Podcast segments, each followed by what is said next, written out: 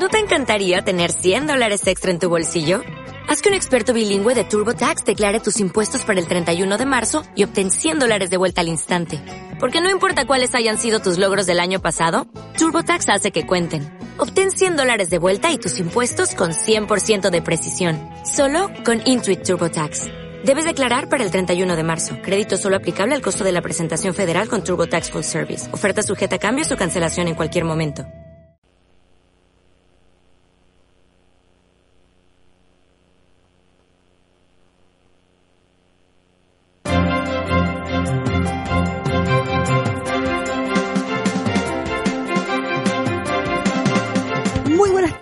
Ya bastante tarde. Vamos a pegar un chilito por aquí a los que no, nos sacaron a esta hora, pero más vale tarde que nunca. Tomás Flores, bienvenido. Te echamos de menos ayer. Yo lo escuché. Cuando venía de vuelta a Santiago, alcancé a escuchar parte del programa. Estuvo muy, muy interesante el invitado. Sí, tuvimos muchos comentarios en redes sociales. Les agradezco y los invito nuevamente a que nos sigan en El Conquistador en Facebook. Nos pueden ver en vivo y en directo. Y ahí también le recuerdo a nuestros auditores que está el video de, de la entrevista de ayer súper interesante. Sí, claro, ¿no? El, invitado sabía mucho, mucho de, la situación que tiene hoy día eh, el agua en nuestro país y cómo yo no me había imaginado cuando él daba la cifra la cantidad de agua que perdemos y que se va derecho al mar.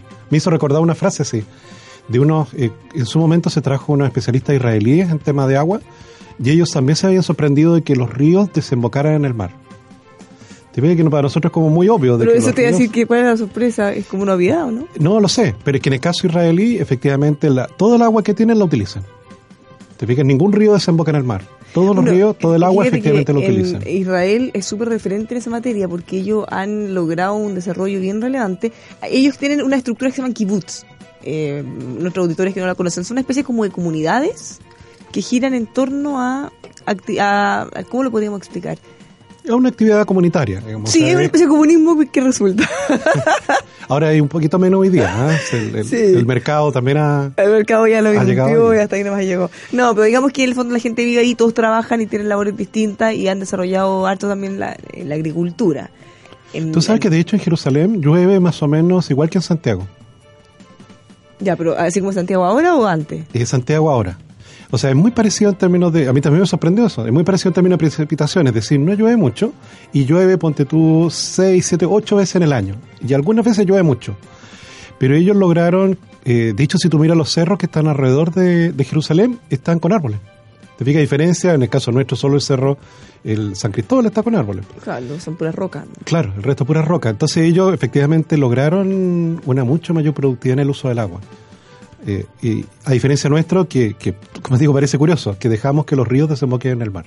Bueno, eh, nos, nos, comentaba Juan Sutil, eh, de la Corporación Reguemos Chile, ayer, no voy a repetir todo, pero esto me pareció súper relevante, que nosotros actualmente tenemos más o menos dos millones y medio de hectáreas en, con agua y que ellos con este proyecto de esta corporación sin fines de lucro, si es que resultara, podrían agregar un millón más.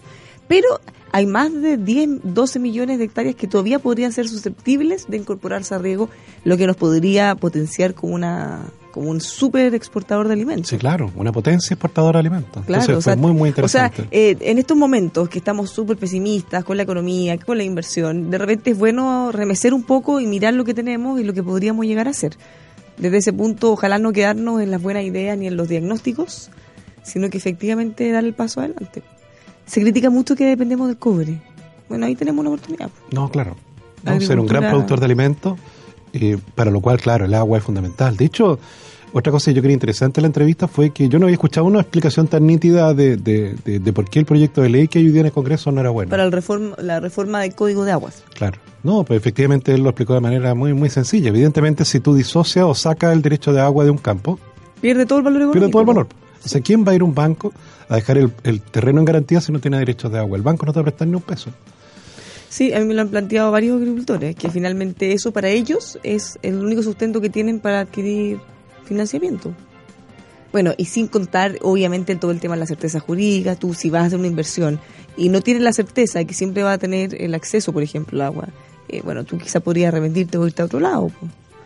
¿Quién va a gastar toda su plata y poner todo su trabajo en algo que no saberías si efectivamente lo vas a tener siempre no, nadie, no. Nadie lo hace. Muy buena entrevista, estuvo muy buena. Muchas gracias. Le agradecemos a Juan Cetul que haya estado con nosotros y le recordamos que si usted ingresa a Facebook o a elconquistadorfm.cl, eh, elconquistador.cl o no,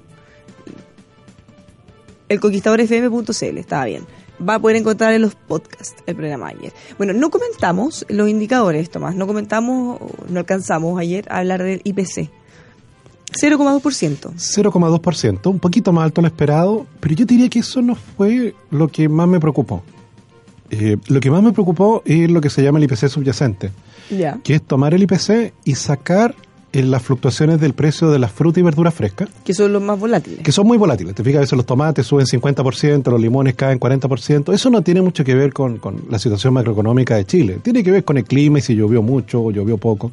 Entonces, el INE calcula un indicador que se llama IPC subyacente, en el cual excluye justamente esos productos y también le saca en los combustibles. Pues los combustibles, el precio de los combustibles en Chile se determina en función del precio en el Golfo de México.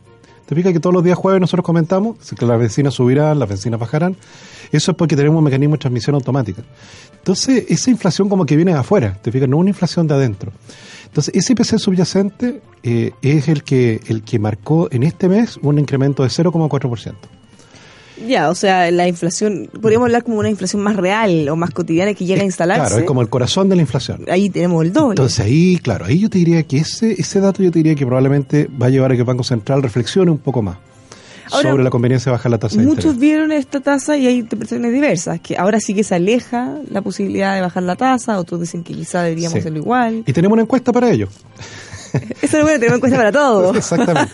Hoy día se entregó la encuesta quincenal de operadores financieros que realiza el Banco Central. Ah, operadores, operadores financieros que saben de estas materias. Exacto, son 61, son 61 personas que responden a esta encuesta. Entonces les preguntaron, les preguntaron, oye, eh, ¿cómo ven la inflación para agosto? Eso fue lo primero que les preguntaron. Y la ven en 0,1.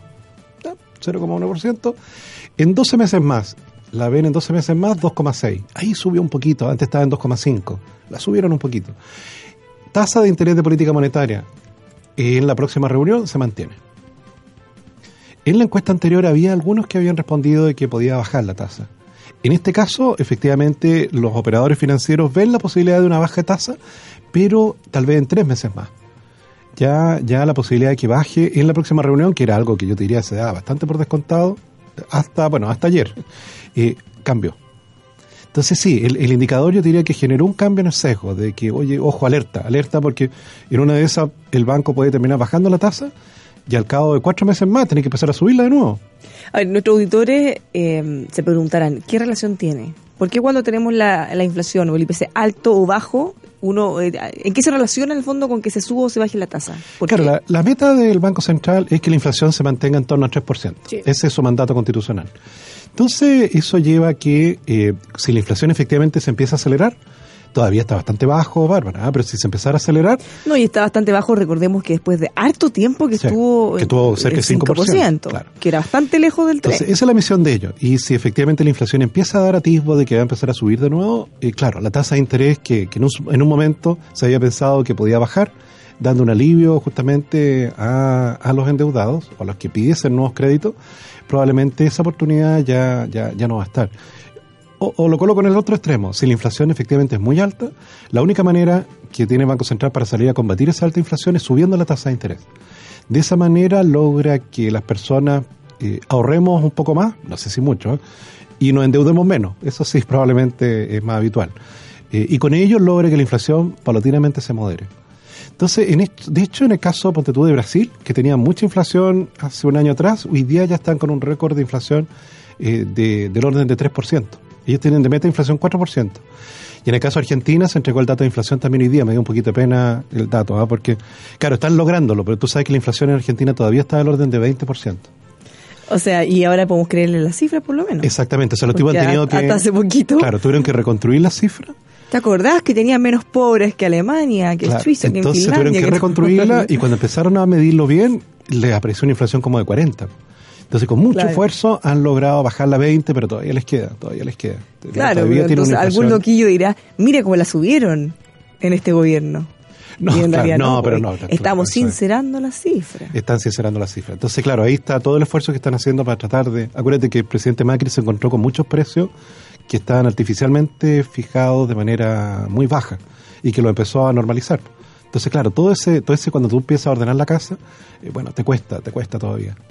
Sí, es, es complicado porque además hay que tomar medidas impopulares muchas veces. Sí, yo creo que él tiene elecciones ya de gobernador, yo creo, ya a, a- a fines de este año. yo Sí, pues se vienen elecciones pronto. De Eh, hecho, vi así por ahí está al expresidente Menem. Cristina Kirchner. Vi al expresidente, sí, pues el expresidente Menem, él me parece que es eh, parlamentario por La Rioja. Y me parece que quiere ir a la, a la reelección. ¿Cuántos años tiene? Nosotros acá criticábamos que el presidente Lago quiera. ¿Cuántos años tiene Menem? De tener como 150 años ya. No sé, no si tanto, pero, pero No, pero no sé, 90, tanto. ver, lo vamos a averiguar. Lo voy a averiguar. A eh, pero, pero sí. o sea, se le acerca al presidente Macri un ciclo político. Entonces, claro, ya han pasado ya varios meses, más de un año ya. Bueno, y, y es complicado el ciclo que se le acerca porque tenemos que considerar. Tiene eh, 87 años. Uy, que está acabado. se, ve- se ve, Se- se ve más de mayor. 90. Sí, se ve como 90. bueno, pero eh, es complicado el ciclo que se le viene político porque obviamente ha tenido que tomar medidas muy complejas. Y hay indicadores que si bien han ido mejorando, quizá a la opinión pública o a la señora en su casa no le ha llegado tan rápido el efecto como, como uno quisiera. po.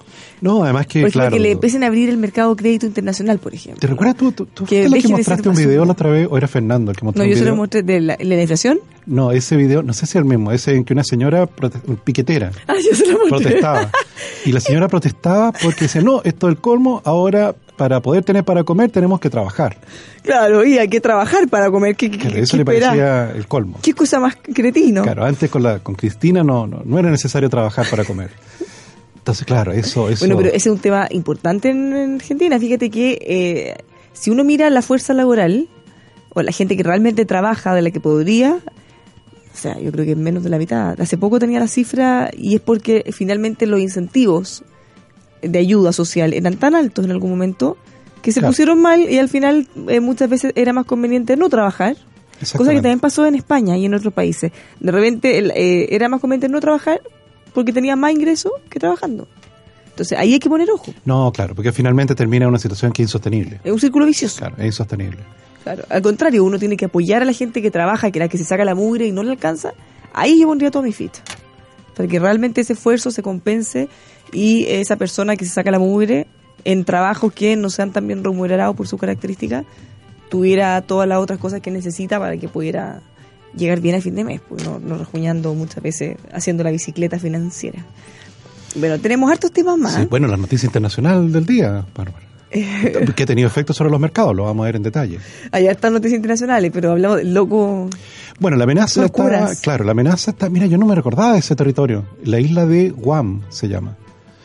No, no, es muy. Claro, no es muy conocida, Conocido. es efectivamente, es curioso porque... ni mediáticamente relevante. Como que Claro, porque los, lo- los que están allí tienen un representante en el Congreso, pero, pero con unas características bien especiales. Entonces, como un Estado asociado a los Estados Unidos. Y los americanos tienen allí bases militares. ¿ok? Y efectivamente, ese, ¿Dónde esa, queda físicamente esa isla esa de? Guam, lo vamos a buscar de No, pero cerca más o menos. Ahí me declaro un poco ignorante. La vamos a buscar porque yo la vi un poquito más es cerca de la Polinesia, la vi yo. Y efectivamente está en el radio de acción que tendría los misiles de este señor de Corea del Norte. ¿Ok? Entonces él eh, ha amenazado efectivamente este señor de Corea del Norte. ¿Tú te recuerdas del nombre de él? No me De. Kim Jong-un. Exactamente. Él ha amenazado, ¿Cómo olvidar a Kim Jong-un? él ha amenazado con eh, un ataque nuclear efectivamente a esas bases norteamericanas en esa isla. Sí, y lo amenazó con un mar de fuego. Ahora, eh, eh, ahí esa es la parte como quizá más anecdótica. Él siempre usa palabras eh, como monito animado. O sea, lo amenaza con un mar de fuego, voy a destruir la destrucción más fuerte que, que nunca antes vista en la historia de la humanidad. O sea, siempre le pone como demasiado color, que sé que uno se ríe un poco, pero en realidad no es nada divertido porque este señor está demente.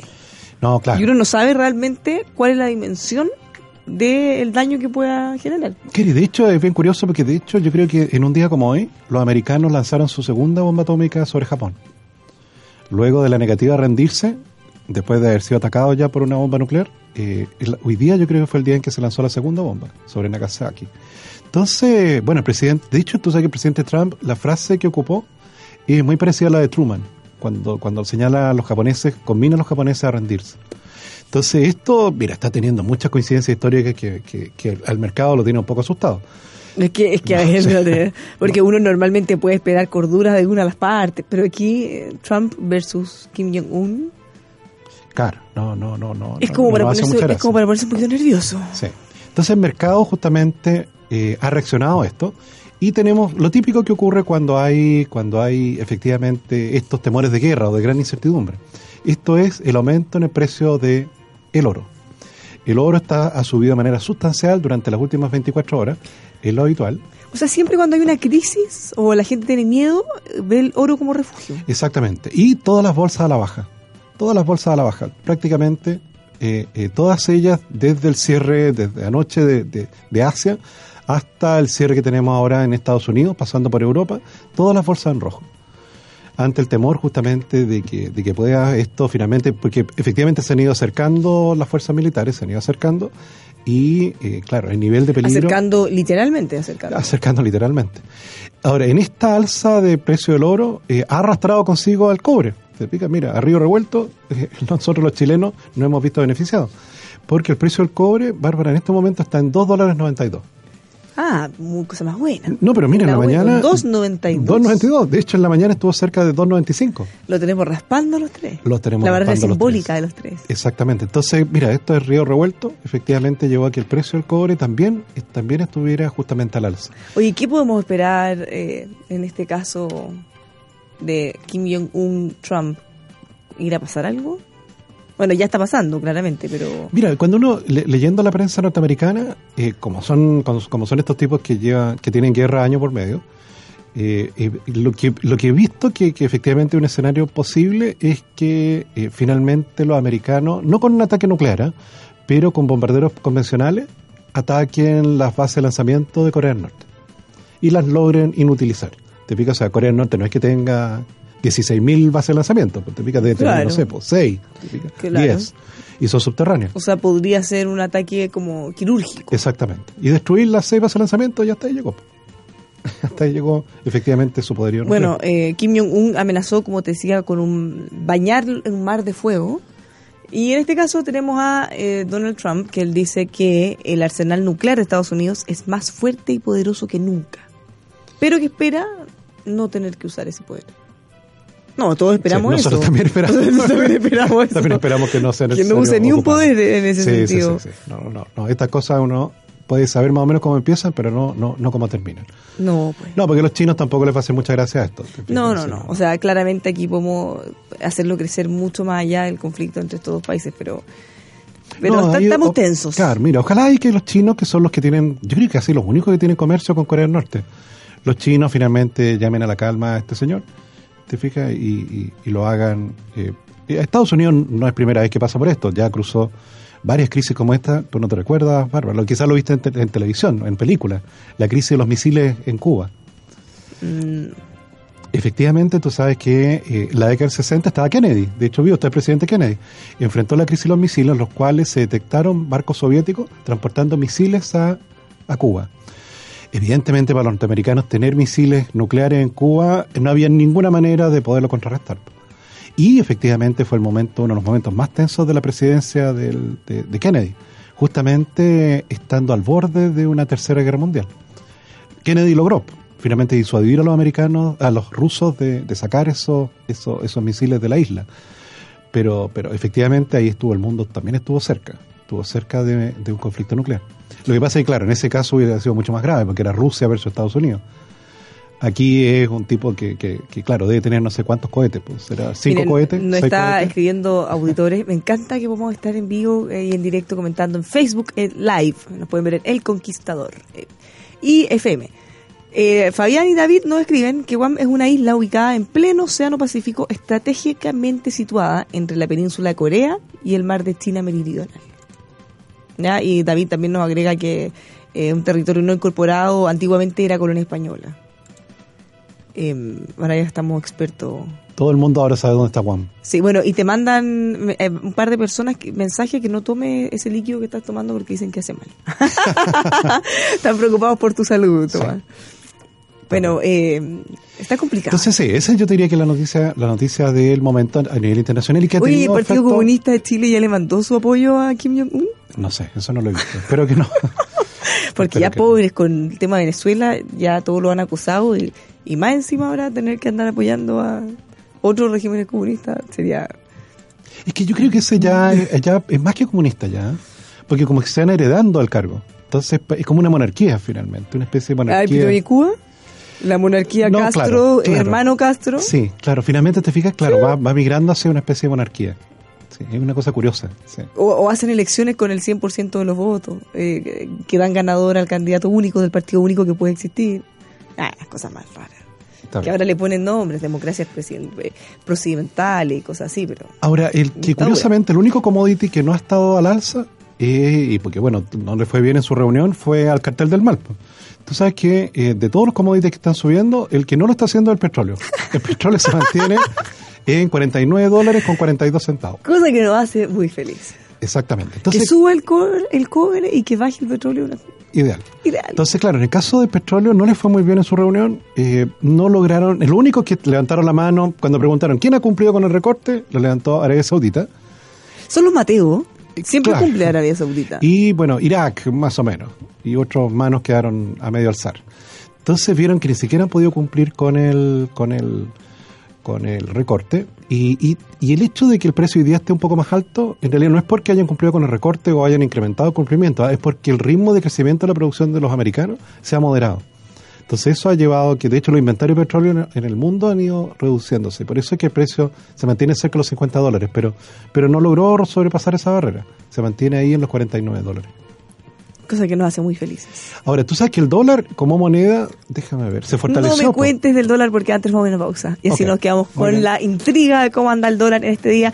Le queremos contar antes un par de consejillos. Si usted quiere tener más nuevos, mejores negocios, qué mejor que certificar las operaciones de su empresa con ASR Certificaciones. Eh, a lo largo de todo nuestro país lo van a atender, especialmente si es pyme, tienen programas especiales.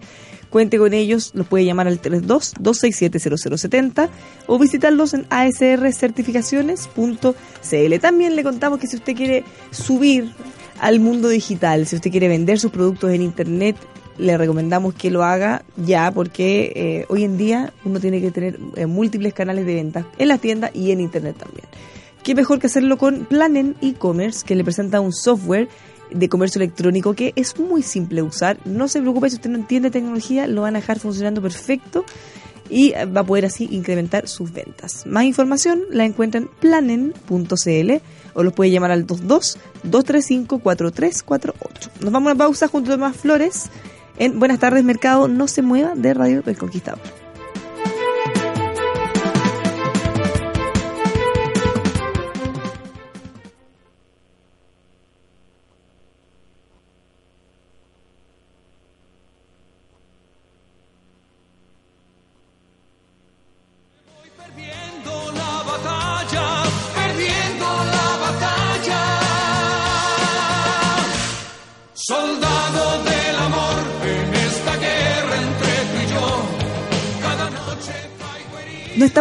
Pero ¿Por qué, ¿cómo por se qué vería? canción? ¿Cómo se vería Venezuela con un soldado del amor?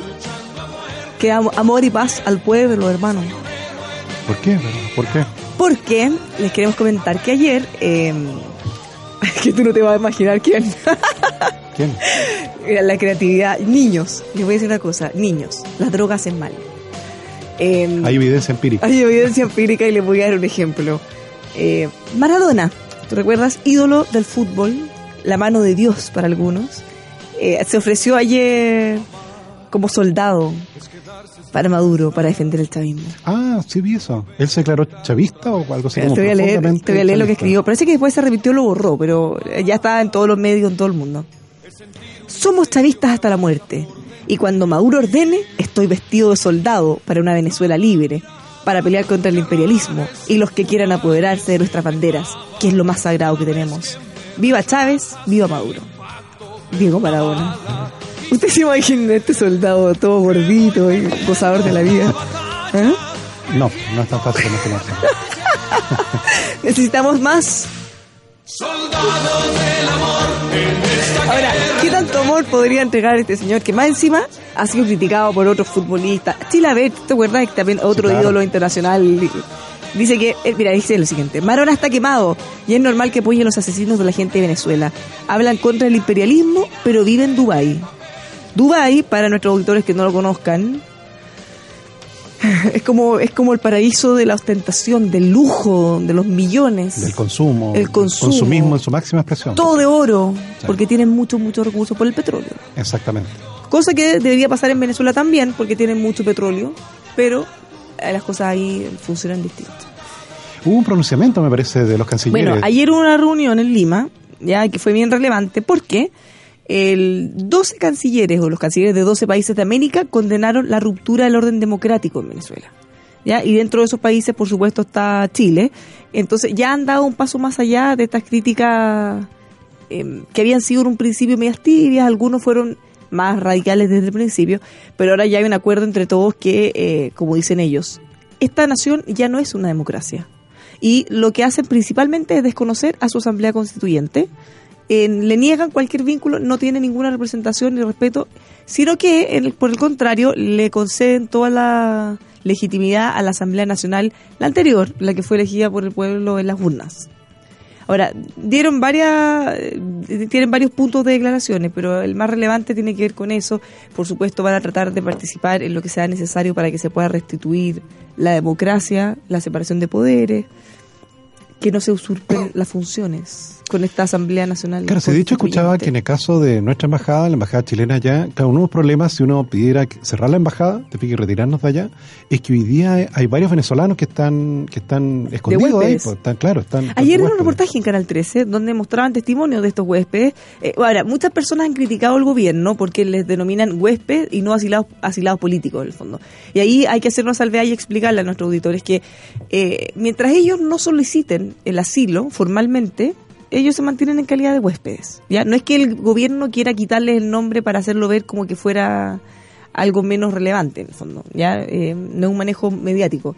Tiene que ver con que ellos mismos señalaban, decían, bueno, todavía esperamos que haya alguna salida y por eso no lo han hecho, pero temen muchos de ellos por su integridad física. No, Por claro. eso están ahí. Claro, porque a primera vista uno pudiese pensar de que esas personas que están ahí buscando protección en una embajada es- son líderes políticos que están en la primera línea de batalla y no, yo vi que eran jueces, que Sí, eran... que fueron claro, designados por la Asamblea Nacional, que es la que está validada por el- todo el mundo, para poder tomar las decisiones. Y los denom- los nombraron como jueces del Tribunal Supremo de Justicia, cosa que la Asamblea Nacional Constituyente los declaró casi que traidores, de, no sé, delitos de guerra, poco menos, y los quieren eh, juzgar. Asimismo como a otras autoridades. Oye, yo no sé si tuviste, Tomás, unas imágenes que en realidad me dejaron impresionada de un asesinato en un aeropuerto en Caracas. Ah, no. Te las voy a mostrar después. Es que yo creo que nunca he visto una cosa así. Gente counter, el lugar donde tú haces el trámite con la niña, los pasajes, y hay un video. Y se- de repente de la nada se acerca una persona, se le para al, al lado de alguien que está haciendo el trámite, le dispara y se va corriendo y la persona queda tirada en el suelo desangrándose. Y lo más impactante es que se ve en la foto y en el video un poco, que hay tirado desangrándose y la gente sigue haciendo sus cosas. O sea, ya es casi algo tan cotidiano que llegan a dar escalofrío. No puede ser ese No, nivel de violencia. Ya, ya, esto está totalmente Sí. fuera de las manos. Y muy lamentable que lleguen a una cosa así porque ya definitivamente no hay ningún lugar seguro. No, es muy lamentable lo que está, lo que está ocurriendo allá. Fue, era- fue importante, yo creo que, que efectivamente los cancilleres de, de- de más de una decena de países se pronunciase ya de manera un poco más un poco más firme, porque porque claro, también eh, está esta esperanza de algunos de que finalmente de que finalmente pudiese abrirse el diálogo, pero pero en ello los conocedores aquí el profesor eh, Buitrago también nos contaba de que probablemente hay mucho mucha de la inteligencia cubana dentro de Venezuela. Eso ya es prácticamente un hecho, Claro. mucho. Entonces, claro, en Cuba Entonces ellos logrado- hablan de no a la claro. injerencia internacional, pero tienen lleno cubanos liderando todo su No, proceso. claro, y en Cuba lograron finalmente reprimir cualquier atisbo de oposición y lograron mantenerse en el poder todos los años que han estado. Sí, pero ¿será posible llegar a ese mismo nivel? Yo creo que los tipos lo tienen como hoja de ruta eso. No, de todas maneras. Sí, claro. Pero, pero, sé, la posición es bien fuerte. Están dispuestos a salir a la calle hasta ahora. Han logrado apoyo internacional. Vamos a ver si las sanciones que se le ha aplicado el gobierno, porque hasta ahora han sido más que nada personales. Ya veremos si Estados Unidos le corta la llave el petróleo, no sé. Por ahí podríamos Ya empezar a hablar en serio. empezar a hablar con cosas que realmente terminen de desangrar al régimen, pero pero este nivel de violencia en realidad hay que repudiarlo desde todos lados. Ahora fíjate que en, en la Cámara hubo una votación ya para que se le pidiera a la presidenta Bachelet que intercediera por la liberación de los presos políticos en Venezuela. Ya, y fíjate que dentro de la gente que apoyó, por supuesto que están casi todos, y eh, Gabriel Boric, Vlado Milosevic, eh, también, a ver, siempre se me, me confundo el apellido de Vlado, también aprobaron, pero Giorgio Jackson no. Él quiere que sigan presos los, los, No, los eh, y prisioneros después le pregunto, porque obviamente el Partido Comunista, como siempre, defienda la, da lo mismo que sea dictadura o no, que sea un derecho humano. Mientras sean de, de su lado político, son siempre firmes con lo mismo. Pero, pero de Giorgio Jackson sorprende, porque más aún si Gabriel Boric y Vlado Virosit también del Frente Amplio fueron capaces de dar su voto porque ellos reconocen sí que ya hay un, hay un problema grave. En este caso él dice, Giorgio Jackson se defiende diciendo que en realidad en los temas de relaciones internacionales que no involucren a Chile, como se discuten tan rápido, están a la ligera, él siempre se abstiene, no, no vota. Ya, pero cuando estamos hablando de... Si fuera Chile sería distinto. Así es. Todos pediríamos que nos ayuden, así como fue en el pasado. Ya, vámonos entonces ahora con lo que habíamos dejado anunciado en un principio. Claro, que es el dólar. Dólar. El dólar, mira, curiosamente, bueno, no sé si tan curioso al final, ¿ah? pero, pero el dólar se ha fortalecido en casi todas partes. Efectivamente, se, hay eh, hoy día el dólar, eh, se necesitan menos dólares para comprar un euro, menos dólares para comprar una libra esterlina. O sea, de ese punto de vista, efectivamente, el dólar se fortaleció con respecto a varias monedas. Sin embargo, en el caso de Chile, eso ocurrió, yo te diría, a principio de la mañana. Pero después empezó a pesar más la fuerza del precio del cobre. O sea, como el alza del precio del cobre ha sido tan significativa, el tipo de cambio paulatinamente empezó a caer. Y yo te diría que ya prácticamente a la, a la una de la tarde ya estaba en el piso de aproximadamente 648 pesos. En este momento, de hecho, se llegó a transar en 647,85 a última hora de, antes del cierre de las 2 de la tarde. Entonces tuvimos un tipo de cambio a la baja. O sea, efectivamente la fuerza del precio del cobre justamente llevó a que en el caso de Chile, a diferencia de otros países, en el caso de Chile ahora es más barato comprar un dólar de lo que era el día de ayer. ¿En cuánto lo tenemos? El cierre en este momento está en 648 pesos. 648. Sí, claro, ¿no? Ha habido una, una, una reducción significativa. Como te digo, gran parte hay que pensar de que piensa tú, eh, hace algunas semanas atrás estaba arriba de 600, de 660 pesos. Entonces hemos tenido justamente un retroceso del valor del dólar, que, claro, para aquellos que piensen viajar es muy bueno, para aquellos que están por exportar no es muy bueno. Lamentablemente son, esos son muchos en nuestro país. Lo invitamos a que nos acompañe en redes sociales en El Conquistador FM. Nos encuentra en Facebook en vivo y en directo. Bueno, tenemos otros temas que son complicados, Tomás, y que tienen que ver con políticas públicas, con reformas que se están haciendo.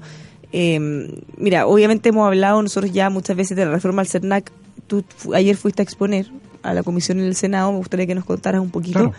Y eso, y respecto también a otro tema que tiene que ver con este fondo de infraestructura, que me llamó mucho la atención las críticas del Contralor, que las vamos a comentar también en, en un ratito.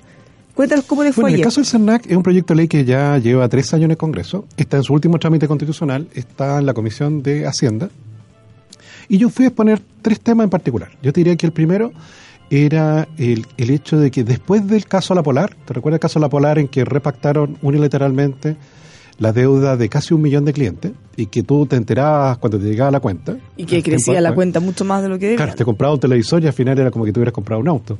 Entonces, eh, eh, después de eso yo te diría que, que fue justamente el caso más, más noticioso en temas de derechos consumidor. Muchas empresas se han ido tomando más en serio el, el tema de la postventa. Dicho, tú sabes que hoy día la gran mayoría de los reclamos al CERNAC se hacen por Internet. O sea, es muy fácil reclamar. Y cuando tú consideras la evolución de los reclamos, el pic fue justamente el año 2011-2012 con la Polar. Y de allí en adelante han ido bajando, paulatinamente. O sea, muchas empresas están tratando de, si tienen un problema con el consumidor, arreglarlo con el consumidor para que no tenga que llegar a CERNAC. Es decir, no estamos ante una explosión de... de- de- Ah, no, hay- de- no van de- a aumento. no va en aumento. Efectivamente es algo que afortunadamente se está reduciendo. Lo segundo es que en el proyecto de ley vienen planteadas unas multas que se elevan de manera sustancial. Y allí yo te diría que, tanto así que se hacen equ- eh, equivalentes a las multas si tienes un cartel o si has- te has coludido. Te fijas, en el caso de la colusión, la multa puede llegar hasta el 30% a las ventas. De las empresas. Con la ley nueva. Con la ley nueva. Y aquí se está proponiendo algo parecido.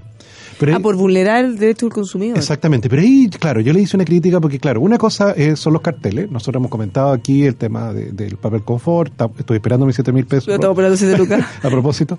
y nuestro reajuste de las 7 Sí. lucas. sí, la- así ya está. Entonces, si tú te fijas, en el caso de una colusión, hay una organización, hay una hoja ruta, hay un monitoreo, hay un plan. Distinto es que, suponte tú, fuéramos una empresa de telecomunicaciones o una empresa de telecomunicaciones, telecomunicaciones se cae la señal eh, durante un rato y, claro, deja sin celular a 4 o 5 millones de clientes. Pero te fijas que es distinto. Es distinto. No, no, es, no, es, no es lo mismo el otro acto que un acto concertado, monitoreado, que se desarrolla a lo largo de varios años, con una cosa que te puede pasar a veces por una falla técnica, que te puede pasar porque alguien efectivamente no apretó el botón correcto. ¿Te fijas No, que, porque una rama botó el cable. claro, te fijas entonces no tiene... claro, mi punto es que una multa del 30% de las ventas a una empresa mediana probablemente la puede hacer quebrar.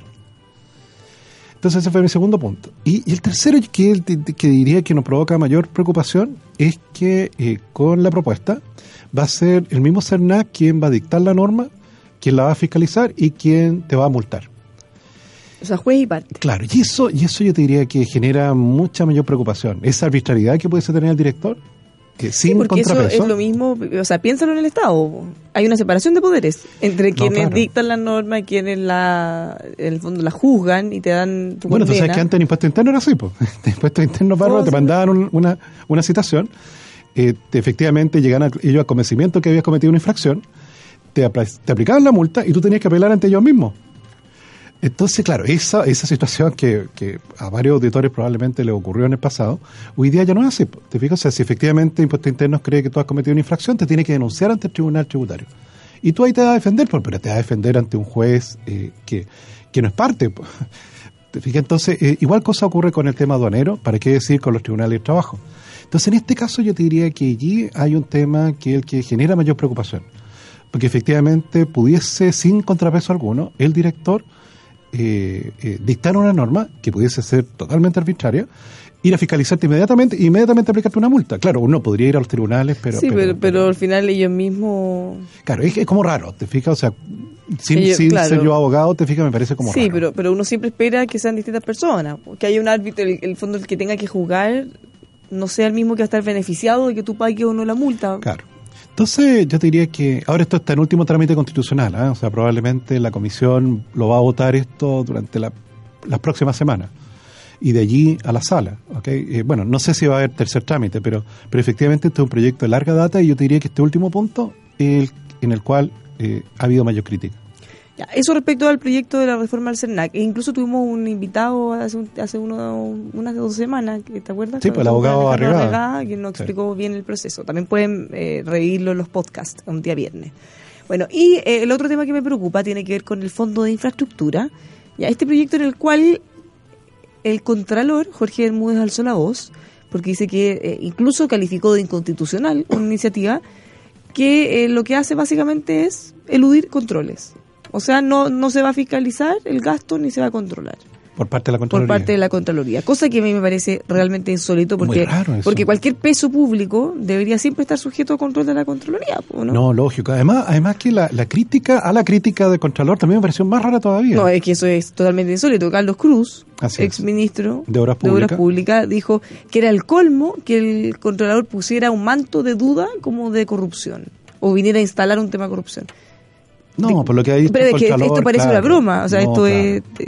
obvio que tiene que haber un control, pero es obvio, al igual que todos los pesos públicos que se gastan en todos los organismos públicos, tiene que haber una instancia en la que finalmente. eh, ahora, no sé si siempre se hace o en caso que haya alguna duda, pero tiene que pasar todo por Contraloría. Sí, claro, va a tomar razón. Gran parte de los, de los, de los actos que realizan los, actos- los, organismos del Estado. O sea, tú, tú haces un plan, tienes, claro. tienes el, no sé, pues, el, el proyecto, licitas, haces todo lo que Sí, corresponde. claro, contratar y cuando tú terminas, sí, claro. le mandas todo este antecedente a Contraloría, quien dicen, ok, está dentro de lo que corresponde. Tomo razón de esto. Claro, tomo razón y no hay problema. No, o pero en este caso, o sea, hay- o sea, que, a ver, pongámonos, siendo mal pensado, pero no es una locura ponerse mal pensado porque son cosas que ocurren siempre en todos los países y en nuestro también.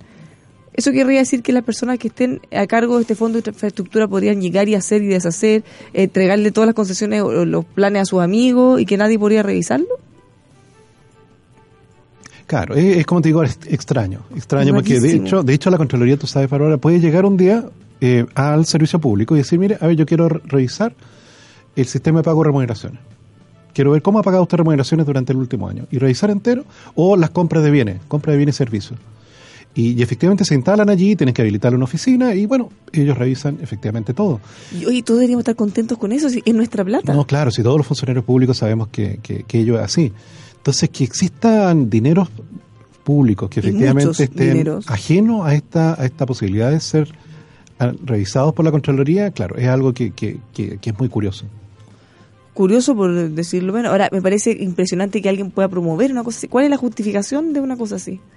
¿Cómo se justifica que alguien quiera decir que no necesita ser controlado? Esa parte me la perdí. Quizás los funcionarios públicos para ese concurso van a tener un requisito extra. ¿ok? Solo ángeles son admitidos aquí.